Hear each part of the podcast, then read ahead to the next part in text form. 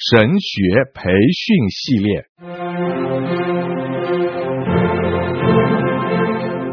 甘霖媒体资讯制作，释经讲道学，张子华牧师主讲。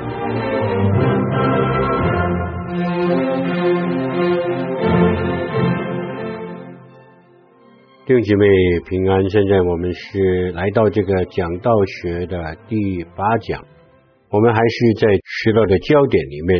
上次我跟大家讲过启示录第三章，我们现在回来旧约，我是准备给大家有两个旧约、两个新约的例子，那我们就停在这里了。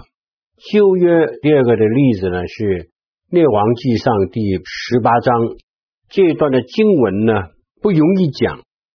但是，假如你找到这个失落的焦点，你会感觉到这段经文是非常非常重要的。因为这段经文很长，所以我不能够都把它念，我只是把内容告诉大家一下。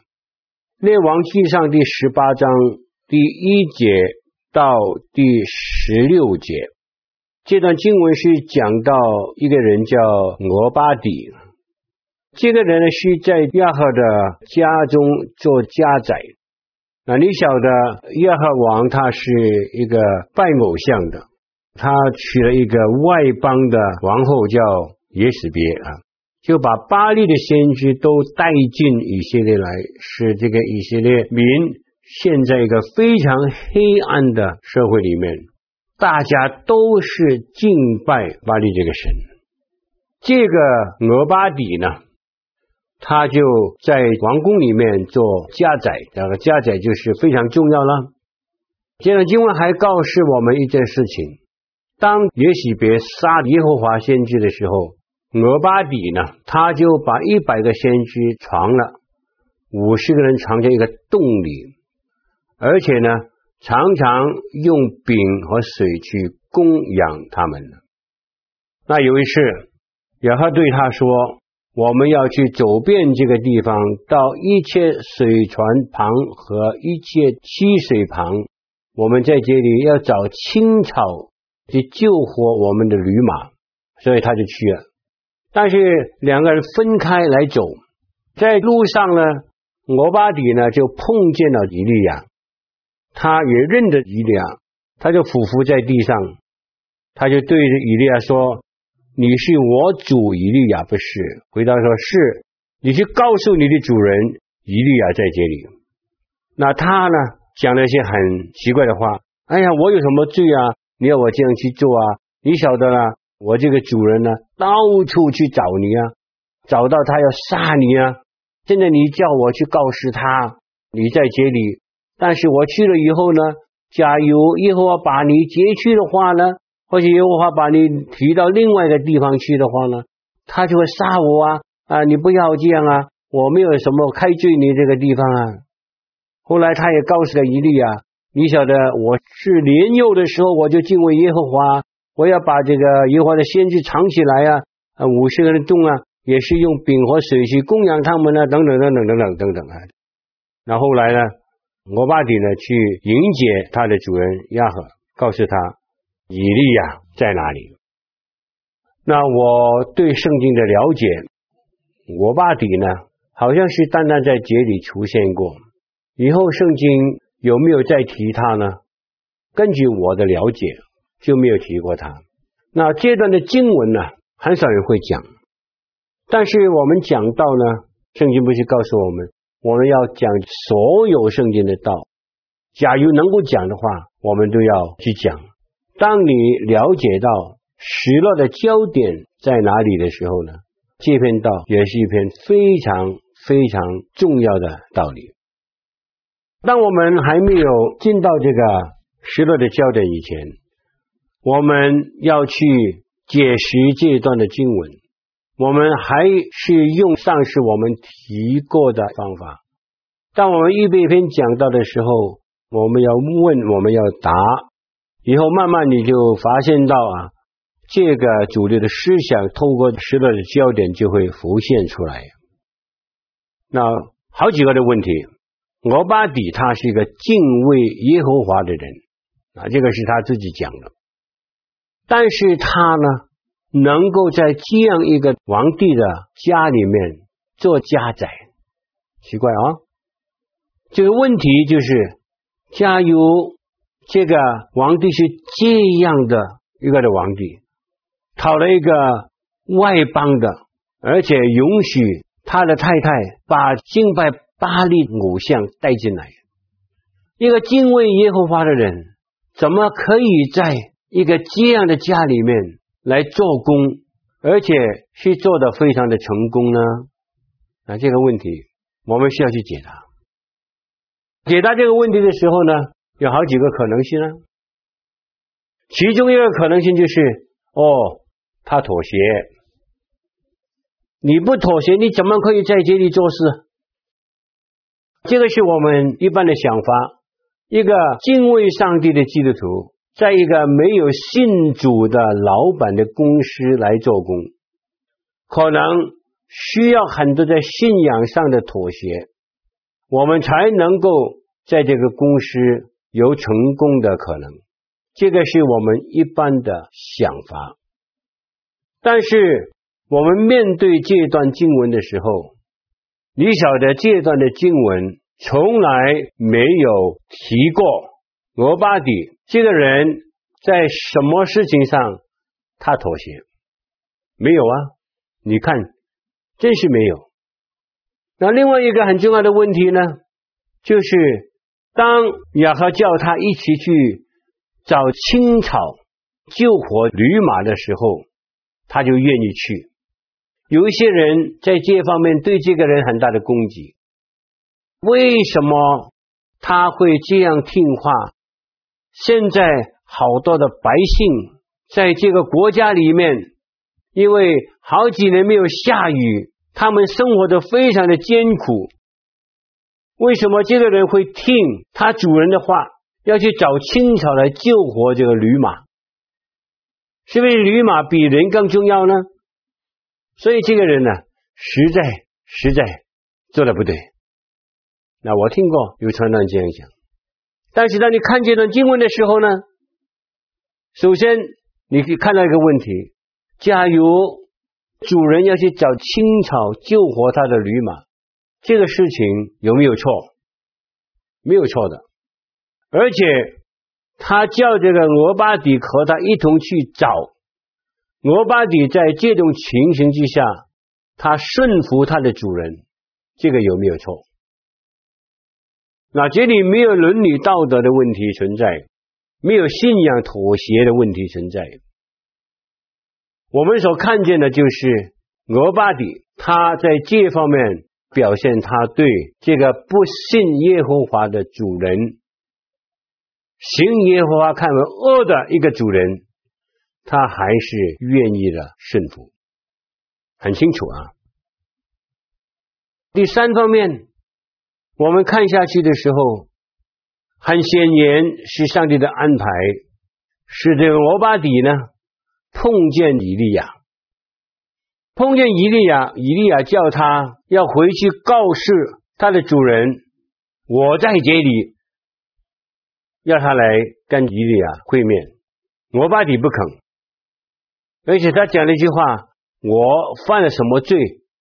你要我这样做？”你仅把我交在亚哈的手里面，他在这里就把原因告诉伊利亚，就是说他的主人到处每一个城每一个邦都要找这个以利亚，而且要当地的居民发誓以利亚不在他们的城里面，他就怕他去告诉他的主人亚哈的时候。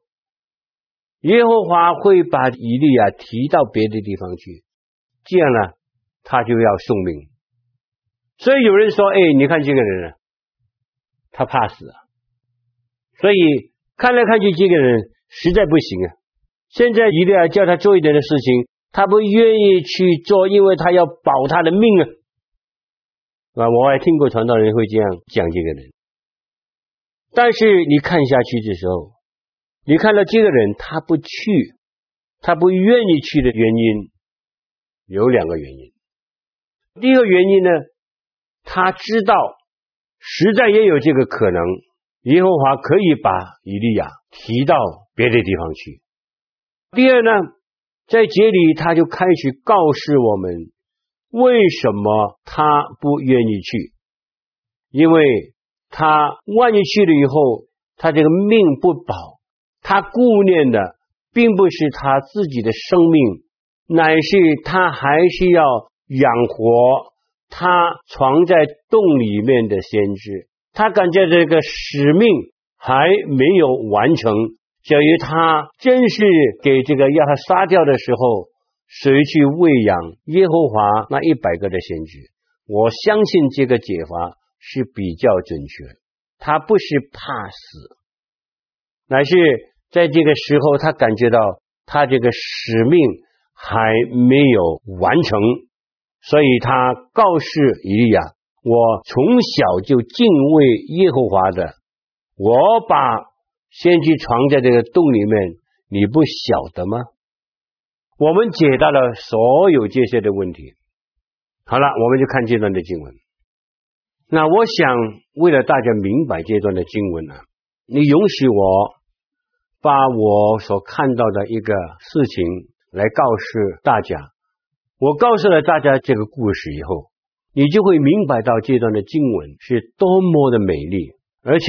我们为什么需要讲这一段的经文，也让大家知道这段经文的时候的焦点是在哪里？那个时候我是在香港侍奉，有一天我跟几个同事到了一个馆子里面去吃中饭，在我们隔壁的一个桌子呢，也坐了一些人，就是在我们的旁边，很接近我们。他们所讲的话呢，我们都能够听见。非常明显的，这桌子的人呢，他们是做建筑的，就是那些做工人的。他们中午也到那里去吃饭，很明显也晓得谁是这个老板，跟他们坐在一起。他们在吃中饭的过程当中，讲很多不好听的话了啊，因为他们都是在那个阶层里面生活。最后呢，就有一个人呢。一到这个公司里面呢，一个女的职员，她没有跟他们一起来吃中饭，他们就开始在这个老板的面前讥笑这个女孩啊，说她又不打扮呐、常常又怎么样又怎么样啦、她又非常的严格啦，讲了一大堆取笑她的话。当他们正在讲的兴高采烈的时候，我就看见这个老板。这个脸色就变了，突然之间，他拍一下他的桌子，嘿，他说：“你们不能够再在我的面前讲这个女孩，因为我非常喜欢请到这个职员，他非常的诚实可靠，非常的忠心做事情。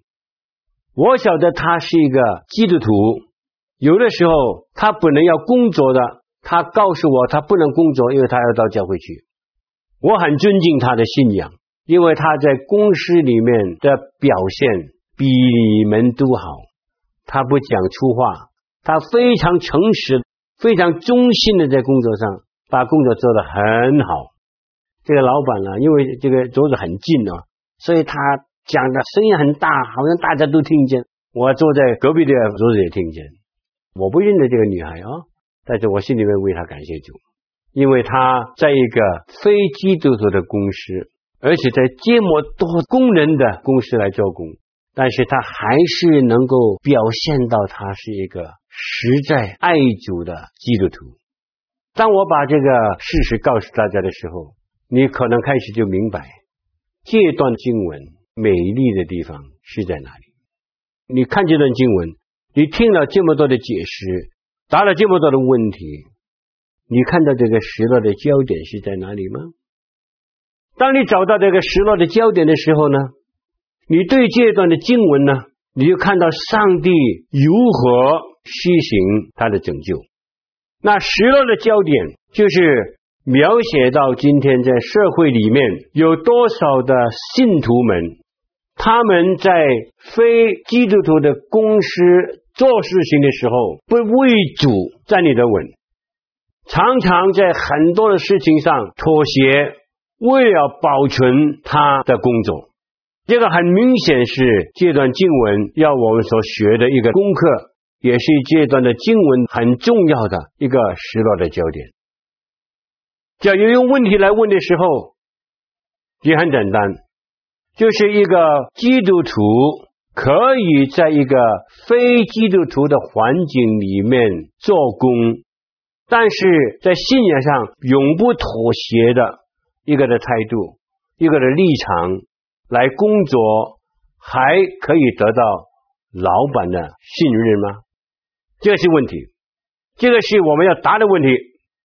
现在我们就看到这个失落的焦点，我们就看一看上帝透过这段的经文，怎么样向我们那一些在一个不信的世界里面打工，在不信主的公司来打工，但是。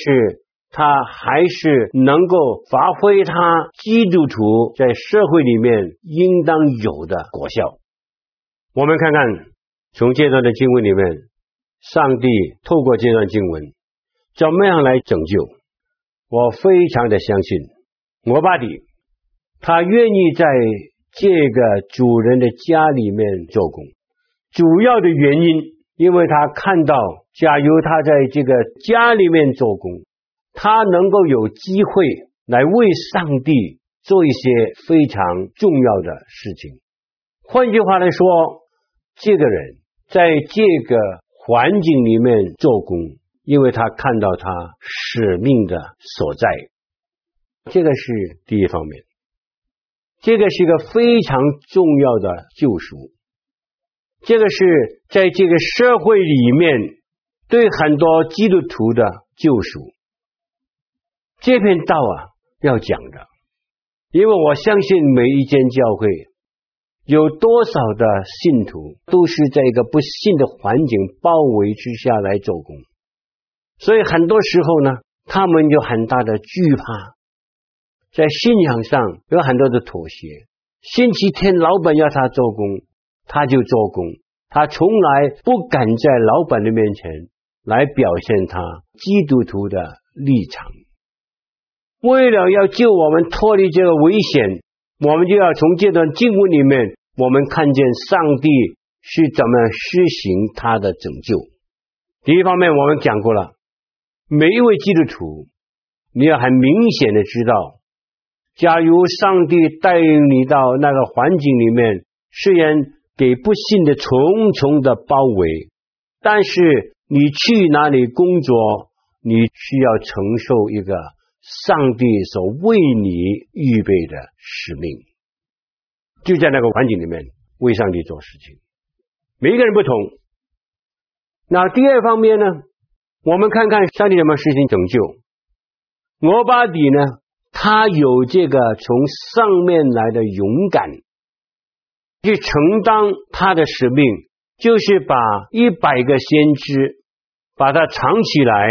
每五十个人藏在一个洞里，他这样做正是耶洗别这个王后要杀耶和华先知的时候，他有这个属灵的勇敢，因为他知道时候到了，上帝把我放在这里，我需要有这个勇敢去承担这个责任，所以他就把这五十个先知、五十个先知藏在这个洞里面。不但如此，你还发现到。他每一天都用饼和水来去供养他们。那我们可以用一下我们的想象啊，这个真是不简单的事情啊。每一天要做，我不晓得有几顿饭，这个没有提。但是你晓得养活一百个先知啊，这个饼和水啊，要多少才够啊？每天都要送去那些洞啊，圣经没有提到他怎么送。总而言之，他是有这个勇气呢，他有这个属灵的勇敢，这个是救赎的第二方面。就让我们基督徒晓得，当我们在不幸的环境里面为主的使命来工作的时候，我们需要有属灵的勇敢。另外，我们还看见救赎第三方面，他这样做不但是有属灵的勇敢，也有一个绝对信靠上帝的心，信心很强，才能够这样做。假如信心不强，他没有可能这样做，因为他所付的代价实在是很重。他信靠神会保守他，每次送饼送水的时候都能够平安的送去，平安的度过，不会给家主和他的王后去发觉。加油，给这个王后也死别发觉了以后，他这个命就没有了。你看他信靠上帝心是多么的强，这个就需要我们在一个不信的社会里面，当我们要去成全这个使命的时候，我们不但是有勇敢。也是有信靠上帝的心。那拯救第四方面，在这里非常明显看见，他在不妥协的原则下，他尽量的在可能的范围里面对老板顺服，他对这个主人的顺服。刚才我们提过，这个主人要他一起去找青草来养活他们的驴马，他就去了。各位同工们呢、从这方面我们看到，可能很多基督徒他们在不信的公司里面工作，就是因为缺乏了对老板的顺服，而关系上产生了问题。这样呢，什么都完。那让我再讲一遍了，因为这段经文没有讲到他在信仰上妥协，所以我非常的相信他没有妥协。但是他愿意顺服，这样的话呢，他就得到他的老板信任他。我很相信每一个基督徒，在一个不幸的环境里面工作的话，假如能够尽量的对老板的顺服，除了在信仰上他要我们妥协，我们不能顺服，但是尽量能够顺服老板的时候，始终会得到老板的信任。殷勤工作的表现，努力的工作的表现，顺服老板的带领，我相信这个老板就会信任他。老板信任他的时候，他可以做很多的事情，是其他不顺服的基督徒做不到的。好像刚才我讲这个故事，一个事实，这个女孩子也就是讲。这个是救赎的第四方面，这个救赎呃第五方面呢？当你看这段经文的时候，你就发现到他感觉到上帝给他一个使命，他要很忠心的完成上帝所交托给他的使命。他不是怕他自己的生命受害，乃是怕万一他不能够生存在世界上的时候，谁去养活那一百个先知？这个是他所担心的，他非常的挂念到。他的使命还没有完成，但是上帝很奇妙，最后他还是让这个约翰看到这个以利亚。那以后我们就看到下面一段的经文，就讲到在加密山上的一个很大的战争，所以我们就看见了这段经文美丽的地方就是在这里。好，我们假如要把它做成大纲啊，这个时代的焦点是。信徒在非信徒的公司环境下面的工作，还是能够为主成就大事情。这个很明显是这段经文要给我们的功课，也是这段经文主流的思想。假如我们要把这个大纲提出来的话呢，你晓得这个大纲就是救赎的大纲。我们讲的时候，是为了我们能够成就。在非基督徒的环境里面来工作，来为主做见证，我们要注意下面几方面。第一，我们要很清楚知道，上帝把我们放在这个环境里面来工作。第二，上帝把我们放在这个环境里面来工作，是为了我们能够为他成就一个重要的使命。所以，我们没事到了一个公司里面去工作。到了一个不信主的环境里面去工作，我们必须要问：我的使命是在哪里？我要寻找上帝给我在这个环境里面要为他成就的使命。那第三点呢，很容易在这段经文里面为了能够得到主人的信任，我们必须在不妥协的下面，尽量去顺服上司，我们的主人。这个也可以成为一点呢。最后呢，我们也看到他能够有个信靠上帝的心呢，而且最后我们还看见一件事情，就是说他在这个环境里面呢，他怎么样忠心到底？我们就解经了，他不是因为怕他自己会死掉，乃是怕他离开世界以后，谁来养活这一百个先知呢？这个是他心里面所挂念的。各位同工，这段经文呢，讲到圣经一个很小的人物，好像只是在这里出现过一次，但是这段的经文在这个社会里面有一个非常巨大的意义在里面，因为我非常相信，在教会里面大多数的信徒都是在不信主的环境下面工作的。那假如我们能够从这段的经文里面给弟兄姐妹一个很重要的提醒，让他们每一位都能够站在他们的岗位上，以服侍上帝，以寻找使命，以遵行使命，有勇敢去承担使命，用信心来去依靠主，挂念上帝给他们的使命，尽量在顺服老板的下面来去完成这个使命。这个是时代的信息，是我们今天非常需要的一个信息。你不要轻看这段的经文，这段的经文是非常重要。我们看了这段经文以后啊，你就发现到，原来这个人他保守了一百个耶和华的先知，从来没有向过巴力来跪拜。等到以利亚打完了迦密山上的战争，给王后也许给恐吓他的时候，他就跑了，他就跑了，跑了，跑了，跑了，跑了，跑了，跑了，他就埋怨耶和华了。哎呀，巴力的先知这么多，耶和华的先知只剩下我一个人。那个时候，耶和华就告诉他：“你晓得吗？还有耶和华的先知是从来没有向过巴力跪拜的。然后这些那些的先知。”我相信就是俄巴底在这里把他们藏在洞里面，从来没有向过巴力敬拜。那个时候就给这个以利亚有很大的提醒，不是他一个人做耶和华的先知，还有很多的先知是从来没有向过巴力跪拜的。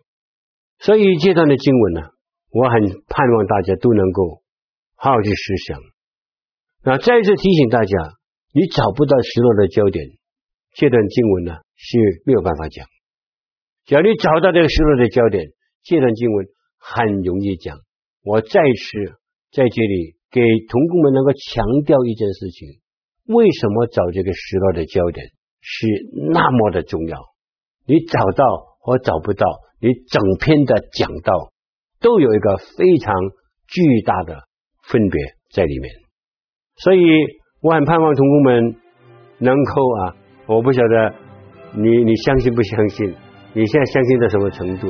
这个失落的焦点在讲道里面是很重要，因为提摩太后书都是很明显的讲道，耶和华又透过他的话语，把我们不完全的能够拯救成为这个完全。愿上帝祝福大家。